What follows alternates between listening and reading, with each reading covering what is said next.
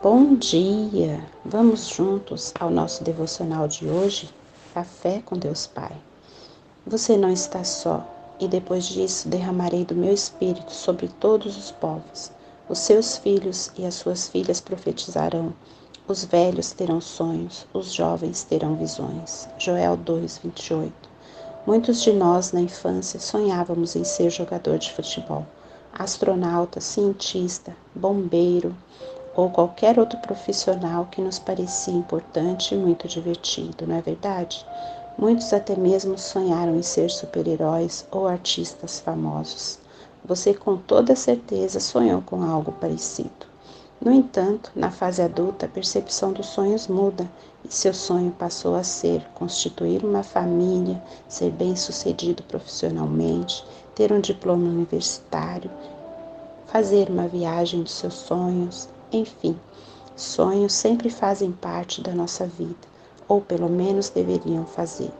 Seja qual for o seu sonho, o inimigo fará de tudo para o afastar dele, pois ele trabalha para esterilizar os nossos sonhos.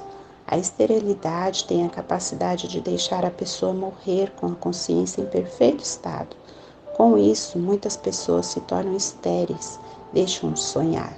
As circunstâncias da vida vão paralisando-as a ponto de torná-las estéreis. Eu tenho sonhado dia após dia, sonhos pessoais para minha família e ministeriais que eu compartilho com a minha equipe. São muitos sonhos que construímos juntos e tenho fé que virão muito mais. Hoje, quais são os seus sonhos? Você se lembra de algum que ainda não aconteceu? Saiba que não há nada de errado em sonhar mas também é preciso disposição para agir, pois do contrário ficaremos esperando uma vida inteira para semear. Tenha coragem, ouse sonhar em meio ao caos, contra tudo e contra todos, pois você não está sozinho. E a, e a frase de hoje nos diz: A fé não nega a realidade, mas crê que Deus Pai é poderoso para transformá-la. Creia, confie, Vai dar certo. Deus está no controle de todas as coisas. A leitura bíblica está em Salmos 12 e a palavra-chave é ousadia.